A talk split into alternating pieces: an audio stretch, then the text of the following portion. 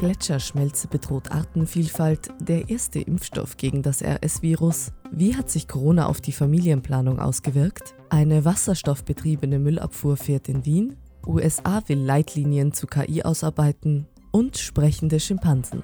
Ich bin Lea Zauner und damit herzlich willkommen zu Makro Mikro.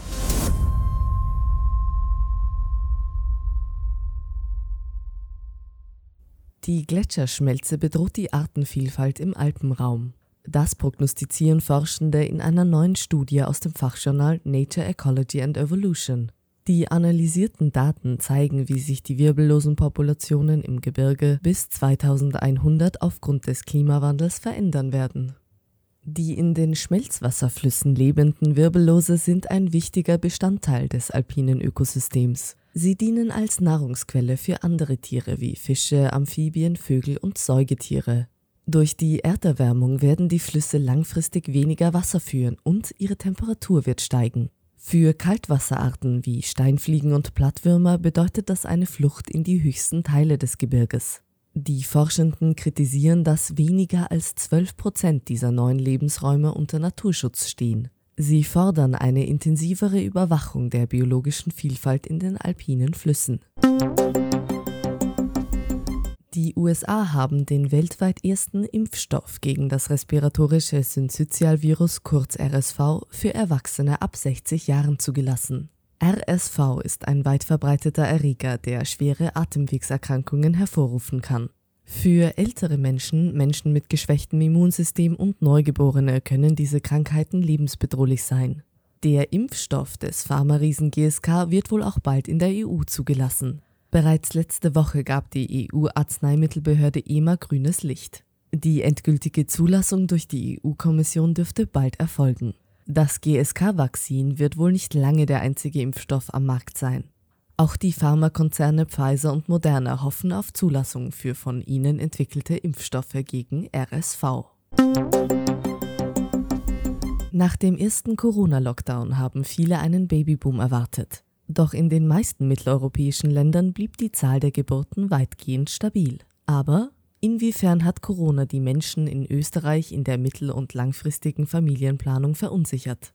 Diese Frage untersuchten Forschende vom Institut für Demografie der Österreichischen Akademie der Wissenschaften.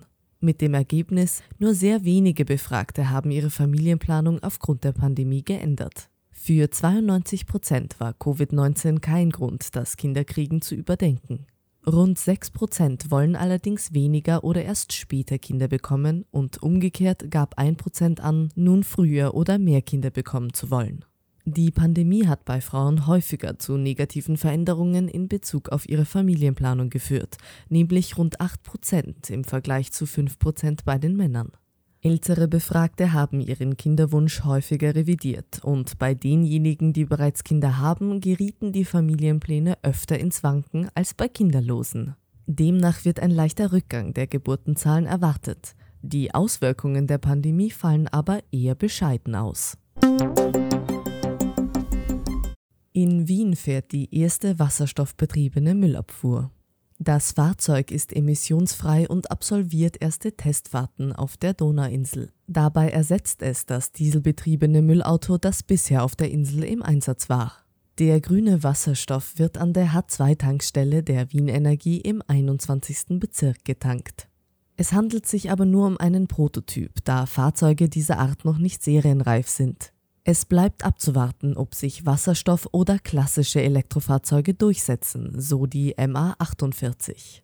Auch batterieelektrische Sammelfahrzeuge werden gerade getestet. Zwei von ihnen sind in Wien bereits im Einsatz. Im Vergleich zu den E-Müllautos kann das wasserstoffbetriebene Fahrzeug aber eine doppelt so lange Strecke bewältigen. Und auch das Nachtanken ist schnell und unkompliziert.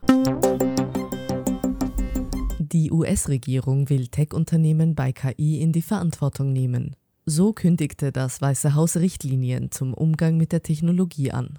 Tech-Unternehmen haben eine grundlegende Verantwortung dafür, sicherzustellen, dass ihre Produkte sicher und geschützt sind und dass sie die Rechte der Menschen garantieren, bevor sie eingesetzt oder veröffentlicht werden, sagte die Technologiebeauftragte der US-Regierung. Während KI auf der einen Seite große Fortschritte ermöglichen wird, etwa in der Wissenschaft, mehren sich auch die Stimmen, die vor den erheblichen Risiken warnen. Vor allem Fake News werden von den generierten Texten und Bildern profitieren, so die Sorge. Die Leitlinien zum Umgang mit KI sollen bis zum Sommer erarbeitet werden. Und zum Schluss wie immer ein Fun Fact.